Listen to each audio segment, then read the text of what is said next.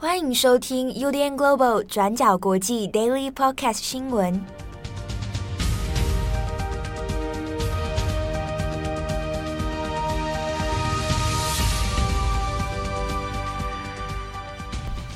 Hello，大家好，欢迎收听 UDN Global 转角国际 Daily Podcast 新闻。我是编辑佳琪，我是郑红。今天是一月十一号，星期二。那今天我们也准备了几个重大的国际新闻要跟大家分享。啊，相信大家最关心的还是这是大概过去一个礼拜非常热闹的澳洲网球公开赛的 Jokovic 事件。这样讲可能有点不好意思，但现在这个状况其实越来越。呃，有点超展开了。所以像昨天在 Daily，其实我们有更新到，就是 Jokovic 他在星期一的时候透过律师呃上诉，就是他签证被澳洲联邦政府给撤销的这个问题。那在礼拜一的傍晚啊，澳洲时间大概是下午的五点左右，澳洲联邦法院也判决说，呃，澳洲联邦边防署就是海关当时在撤销 Jokovic 的入境签证的时候，他们有程序上的瑕疵。根据法官的理解，或者是说，就是 Jokovic 的律师团队的说法，Jokovic 在一月五日深夜的时候从，呃经过杜拜转机，然后抵达墨尔本国际机场，然后一下飞机他就被单独带走。那在接下来的一月六日的整个清晨，他其实都是被单独拘禁，然后审问。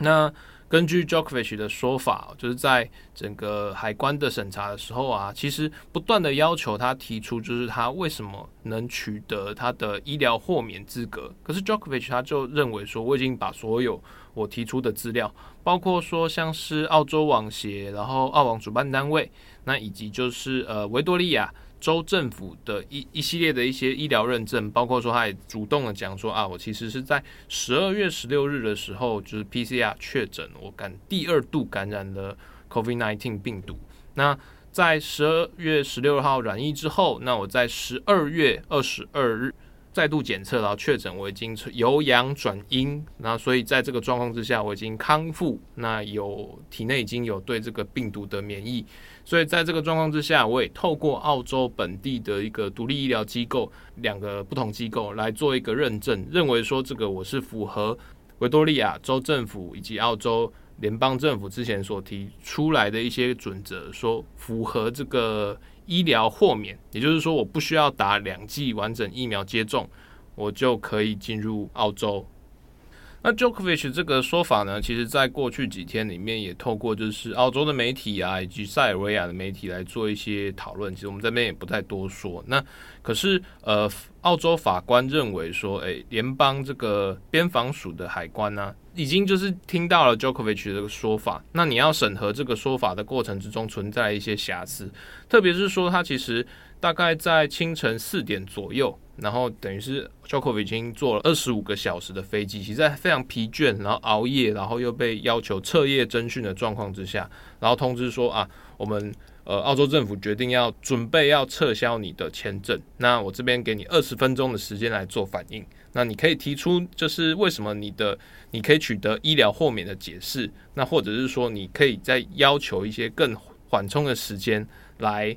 满足说啊，你有这个缓冲时间之后，可以做这个医疗的解释。那 j o k o v i c 这边就认为说，你在清晨四五点的时候要求我去做这个医疗解释，可是我已经把我所有呃身上带的，然后我当初申请的所有的医疗文件都已经给你了。那到底你具体而言要我提出怎样的理由，你才能接受？呃，Jokovic 表示我不能理解。那同时，呃，他在入境的这些签证，比如说背书啦，或者申请规则，或者是说一些一些。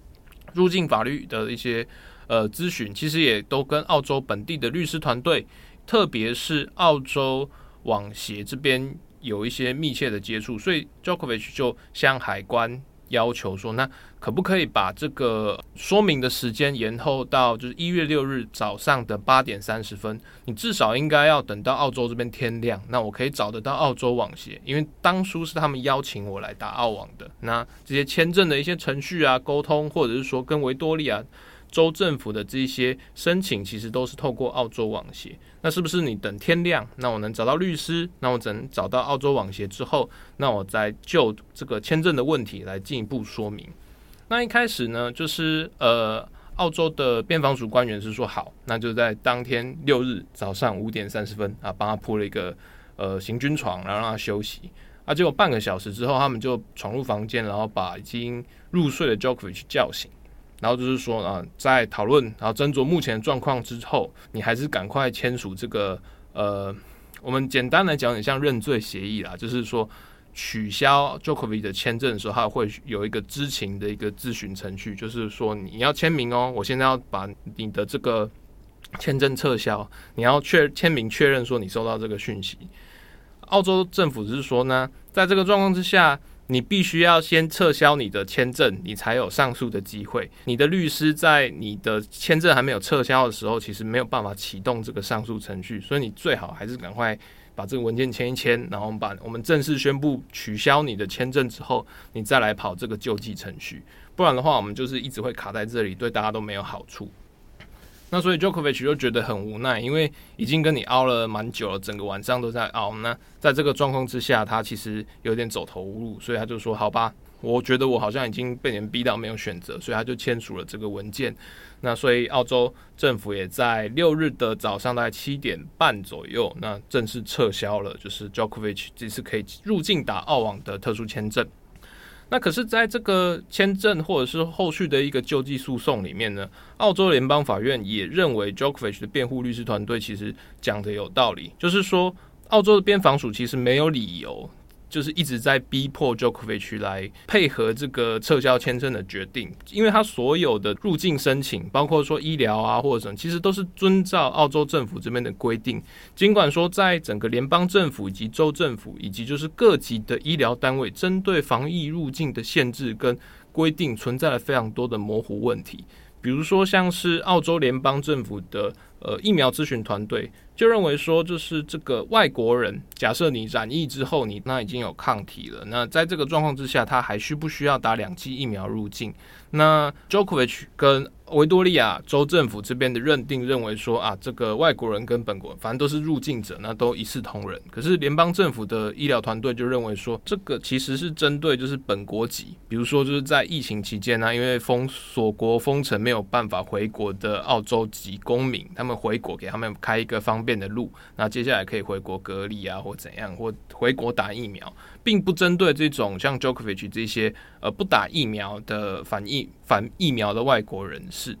所以在这个状况之下，就存在了就是澳洲政府内部上下之间的一些沟通问题。那联邦的政府的辩护律师在这个法庭上就认为说，那中间可能存在一些沟通瑕疵以及失误，但并不影响就是 Jokovic 的签证存在问题。呃，他认为说 Jokovic 可能感觉到他在整个审讯的过程之中被海关施压，但海关并没有这个意图。那所以在这个辩护状况之下，就是到最后法官就认为说啊，无论就是澳洲政府怎么讲，那 Jokovic 被施压看起来是事实。那在整个程序上出现了瑕疵，于是宣判就是 Jokovic 的签证撤销是无效的。那他还是可以照常入境澳洲打澳网。可是消息传出之后啊，虽然在塞尔维亚这边啊，就是 Jokovic 的爸妈就超级高兴，欢乐无比，开记者会。那同时，在就是墨尔本的街头，其实也有蛮多就是塞尔维亚裔的移民，或者是说，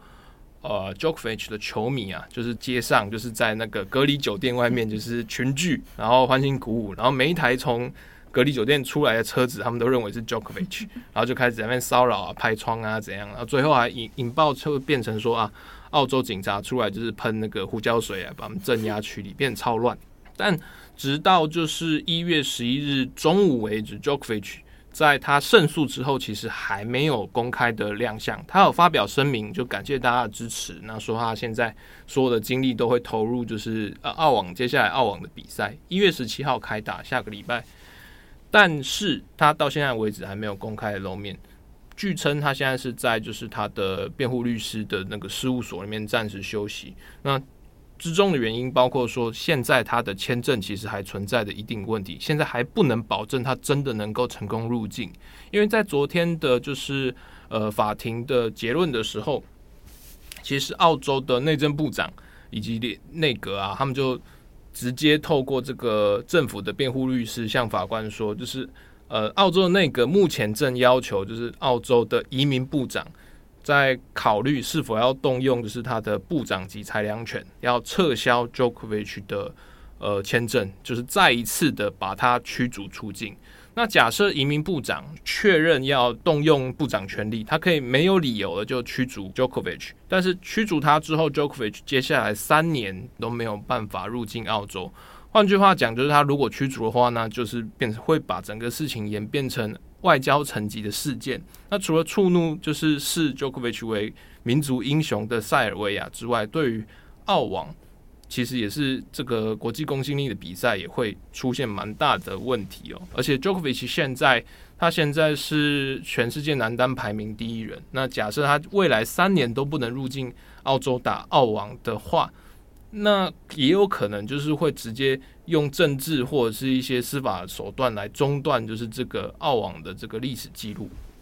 所以就变得呃，直到目前为止，双方就在争执。那根据最新的消息哦，就澳洲政府也对媒体在释出一系列的放话，他们认为说，Jokovic 的这个签证啊，除了就是部长级可以撤销之外，他也可能存在就是入境的时候对海关说谎的嫌疑。呃，海关这边是认为说，哦，Jokovic 在入境的时候，他涉嫌隐瞒他过去十四天的呃旅游史记录。根据澳洲的规定啊，因为澳洲的防疫其实相对比较严格，他们就是以锁国闻名，他们就是要求说，你在入境澳洲的十四天前，其实不可以到其他可能第三国有一个旅游经历。那 Jokovic 在入境的时候也说，他是从西班牙出发，在杜拜转机，那接下来才入境墨尔本。可是根据就是呃澳洲政府这边的说法，他们认为说 j o k o v i c 在十二月十六日确诊之后，在二十二日恢复阳性之后，他其实中间往来西班牙跟塞尔维亚之间，他的 PCR 记录其实是在塞尔维亚做的。那他在确诊之后，隔天就在贝尔格勒就是参加那个小朋友的网球网球活动，然后也都没有戴口罩。同时，在十二月二十五日，也就是他已经在入境澳洲前的这个十四天的限制期里面，他又从西班牙再度返回塞尔维亚，然后跟家人一起玩乐啊、打网球啊、休息。澳洲现在就是挑这个毛病，认为说啊，你这个是涉嫌对海关说谎，那有可能会触犯重大的刑责。但就 Jokovic 的支持者来讲啊，你这个这个时候就只是来挑毛病，就是想办法要把 Jokovic 处理掉，然后好吧好圆这个你捅出来的这个政治马蜂窝。但另外一方面，大家也开始在怀疑，就是说，像昨天 Jokovic 的爸爸，他其实在塞尔维亚要召开记者会，那他也证实说，就是 Jokovic 确实在十二月十六日那个时候他处于染疫状况。可是当记者问他说：“那你的儿子那个时候明明就已经知道自己染疫了，为什么还要在没有戴口罩的状况之下，然后公开群聚，然后接见就是这些可能还没有办法打疫苗的小朋友们？”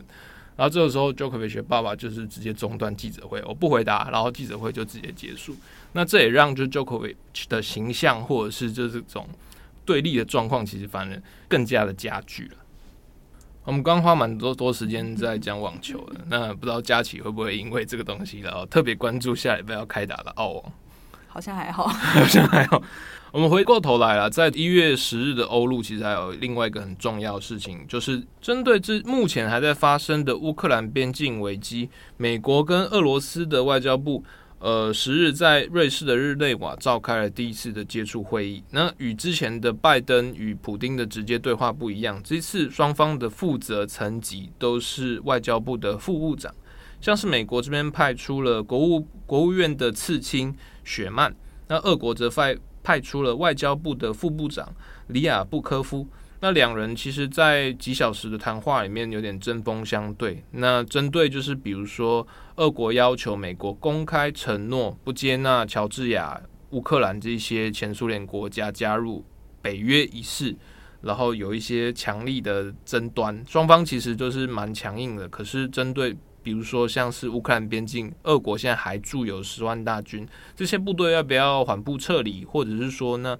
呃，后续的有没有一些双方谈一些冲突降级的一些军事措施？双方都没有一个定论，周一的谈判结果，呃，美俄方面都认为说啊，双方非常坦诚、非常直率，然后也对于就是未来的一些进展颇有乐观的态度，但双方并没有任何的共识，然后也没有下后续的结论。唯一的共识就是说，那我们后续会继续讨论，要避免这个最坏的冲突发生。那与此同时呢，俄国总统普丁他礼拜一的时候也针对上个礼拜的哈萨克的动乱事件，然后做出谈话。那俄国在上个星期其实也派出了就是维和部队，截至目前为止，俄国的联合部队哦，其实已经派出了两千多名的士兵进入哈萨克。那普丁在礼拜一的电视谈话里面，也将哈萨克的问题判定成是由外国境外势力所煽动的颜色革命。普丁认为说，在这个哈萨克的特阿拉木图的动乱里面，有非常多的一些呃号召或形式手段，跟之前在乌克兰。爆发的广场也革命，或者是一系列的颜色革命相似，因此呢，俄国有义务协助哈萨克目前的总统，也就是托卡耶夫来镇压这次的阴谋。那目前的这个哈萨克动乱呢，在哈萨克政府就托卡耶夫政府的定调里面是一次政变未遂的阴谋，但是托卡耶夫其实并没有说是呃谁来发动政变，尽管根据哈萨克本国的舆论以这些俄国的一些媒体的报道。呃，托卡耶夫政府现在是正在清算前总统，同时也是哈萨克独立国父呃纳扎尔巴耶夫的家族以及亲信人马，认为是纳扎尔巴耶夫在这个透过这个能源的涨价的暴动来再进一步挑起事端，意图要推翻这个托卡耶夫政府。那只是目前纳扎尔巴耶夫的下落不明。那几呃在这几天其实有蛮多就是国安高层就莫名其妙就是跳楼。然后或者是坠楼或者心脏病发，所以在逮捕八千人之后，就是哈萨克的这个肃清或者是这个镇宫斗镇压，其实还在持续。不过比较有趣的事情是，呃，俄国媒体其实有在讲，就是普丁其实长期以来跟哈萨克政府的关系，特别是纳扎尔巴耶夫，呃，互动其实蛮良好，也视哈萨克为一级盟邦。所以在过去，比如说就算是纳扎尔巴耶夫他退休之后嘛，他就是成为就是。地下的老总统常常也会有一些状况，是他跟纳扎尔巴耶夫跟托卡耶夫两个前后任总统一起访问莫斯科或访问俄罗斯。那普丁每次都只会接见纳扎尔巴耶夫。那在纳扎尔巴耶夫在二零一九年的总统交接的时候，普丁的一些外交发言或者是一些呃演讲，都会呃很清楚的讲纳扎尔巴耶夫的名字。可是他就是始终都记不起来，就是他的继任总统是谁，他根本叫不出托卡耶夫的名字，也不太去理他，就认为说他可能只是一个傀儡或替代人嘛。所以像是在二零一九年的交接的时候，他就是呃很很亲切的恭维了纳扎尔巴耶夫，可是，在提到托卡耶夫的时候，他就有点语塞，然后就是说哦，那个新总统。那在这次礼拜一的这个颜色革命的发言的时候，普京又发生了同样的状况。那他这次当然没有提到纳扎尔巴耶夫了，因为他现在可能变成一个准政变的一个罪犯。但是他在提到托卡耶夫的时候，他这次呃直接讲错名字，他把他呃编了一个名字叫做佐马托维奇，然后这个 对对，就完全跟他的姓氏都不太有关系，就佐马托维奇。然后，而且他好像发现自己讲错，就稀里糊涂带过去。但这件事情其实也反映，就是俄罗斯虽然对哈萨克这边非常在意，但对于这个托卡耶夫的政权的接触，或者是说这个好像其实有点被动了。这是算是新的朋友，大家认识一下。好，那今天的最后一则呢，是关于美国的这个杀人富豪 Robert Durst 他的过世的消息。在昨天，也就是一月十号的时候，这一位美国著名的杀人富豪，甚至还有人把它改拍成电影。那 HBO 还做了一系列六集的纪录片哦，它叫做罗伯·邓斯特。他呢，以七十八岁的高龄在监狱里去世。根据他的律师说呢，在去年九月，邓斯特他被判刑终身监禁之后，在判决出来的两天之内，他就因为感染了 COVID-19 而进入了医院，并且在使用呼吸机，就是算是蛮严重的一个病况。那随后呢，就到了今年一月，他就在监狱里的医院当中去世了。那 Robert Durst 呢？他其实是一九四三年的时候出生于美国的纽约地产商世家里，家境呢原本就非常的优渥。那他家族呢拥有许多曼哈顿市中心的摩天大楼，甚至呢他自己也曾经对当年的世贸中心进行过投资。到了一九七三年的时候呢，他跟他的妻子叫凯瑟琳麦考曼结婚，但是婚后不久呢，两人就因为种种问题吵得非常严重了。到了一九八二年的时候，两个人已经在商谈离婚的协议。不过呢，有一天他的妻子却突然离奇的失踪了。最后一个看见他的人呢，就是邓斯特。他声称呢，自己当天是要载妻子到车站。那在他载妻子到车站之后呢，他的妻子就消失不见，那也没有人知道他的下落。那这起案件呢，在当时就引起了蛮多的讨论。不过因为证据不足，所以没有办法进行后续的调查。那他的妻子到现在也还是下落不明的状态。到了二零一七年的时候呢，才被宣告成是死亡。不过也没有找到他的下落，也没有找到他的遗体，就完全人间蒸发了这样子。那这个案子呢，在当时就是因为没有苦无证据嘛，就没有办法进行后续的调查。到了两千年的时候，警方因为在调查这个妻子失踪妻子的案件，开始呢转头去找到了邓斯特，他有一个呃很亲近的发言人，叫做苏珊伯曼。一方面他是邓斯特工作上的得力助手，那一方面呢也是他的亲信友人。另外有一些报道指出，他们两个也曾经短暂的交往过。这样，最后呢就警方到了调查中。中途就开始去追查这个苏珊·伯曼，看他可不可能知道一些什么详细的状况。可是呢，在某一天，伯曼呢，他就突然在自己的住家里面遭到了神秘人士的枪杀身亡。那在同一天呢，美国的警方还收到了一封匿名信，上面就写着“班尼迪克峡谷一五二七号逗点尸体”这几个字。那这个地址呢，当然就是苏珊·伯曼的地址啦。那不过大家也不知道这个匿名信是谁寄的。总之就是有人告诉他说，哦，这个地方有人死掉了这样子。那后来呢，邓斯特他立刻就被警方列为是嫌疑人来进行调查，他却立刻就是逃到了德州，过着隐姓埋名的生活。不过呢，却在这个苏珊伯曼的命案发生过的九个月之后，这个逃亡到德州的邓斯特，他却和当地的一名邻居叫 Morris Black，叫莫里斯布莱克，他是一个七十一岁的一个老人，就是两个人起了争执。结果呢，邓斯特他就拿着自己的手枪攻击布莱克，那这位邻居呢就中弹身亡。随后呢，邓斯特还将他分尸，并且开车丢到德州东南部的一个海湾里面。那随后呢，经过警察的四十五天的追捕，他最后呢是在滨州的一间杂货店，因为他在偷一些日常用品，像是好像是 O OK 泵嘛，然后还有鸡肉三明治等等这些小东西，就是被捕落网。那随后呢，他就立刻被起诉了谋杀。其实本来二零二零年的时候就要审判他的这一系列案子，但是呢，却因为疫情延到了二零二一年了。那他最后呢，承认自己当年确实是为了阻止苏珊·伯曼跟警方来讨论他太太的失踪案而痛下杀手，杀死了自己的这个亲信。不过呢，那一位邻居的案子，则是在二零零三年的时候，他被获判无罪。因为呢，根据邓斯特自己的说法指出说呢，两人那一天晚上呢是在一个口角发生了口角的冲突，那呢是这位布莱克这位邻居他先掏出手枪的，因此呢他是出于正当防卫才杀死对方，他后来就是还把对方给肢解了嘛，然后还把他丢到海里去，最后警方在那个海湾靠近墨西哥湾的这个加尔维斯湾里面没有办法找到所有的尸块，说他们找不到头部等等的这些关键部位，所以这个杀邻居案呢最后是获判无罪的，因为他们没有办法证实说你说的到底是不是出于正当防卫，没有办法查到尸体的一些关键的的状态。在这一系列的事件里面，最戏剧性的事情就是他的妻子其实后来下落还是不明嘛，因为相关的唯一知道证人苏珊·伯曼他已经死了，那也没有找到遗体。我们前面有说到，二零一七年的时候他已经被公告死亡了。那不过最戏剧性的事情呢，就是这些案件其实。邓斯特警方在办案的时候，都是因为没有证据而没办法起诉邓斯特嘛，当时就引起了很多争议，甚至呢，到二零一五年的时候，HBO 还为他拍了一套六集的犯罪纪录片，叫了《Jinx》，这样好像翻成纽约灾星吧，或者是厄运这样，就 Jinx 就是厄运的意思。那当时呢，其实他的律师跟他后来结婚的一个，就是他的新任太太，都建议他不要受访。但是邓斯特呢，还是很大胆的，就接受了邀请，而且在这整个纪录片里都露脸，然后侃侃而谈自己的这些事情啊，然后也谈到他的前妻等等，就是讲很多这些相关案件的内容。那不过呢，这个纪录片他后来反而变成了一个警方查案的证物，就是因为其中有一段呢，他们录到了。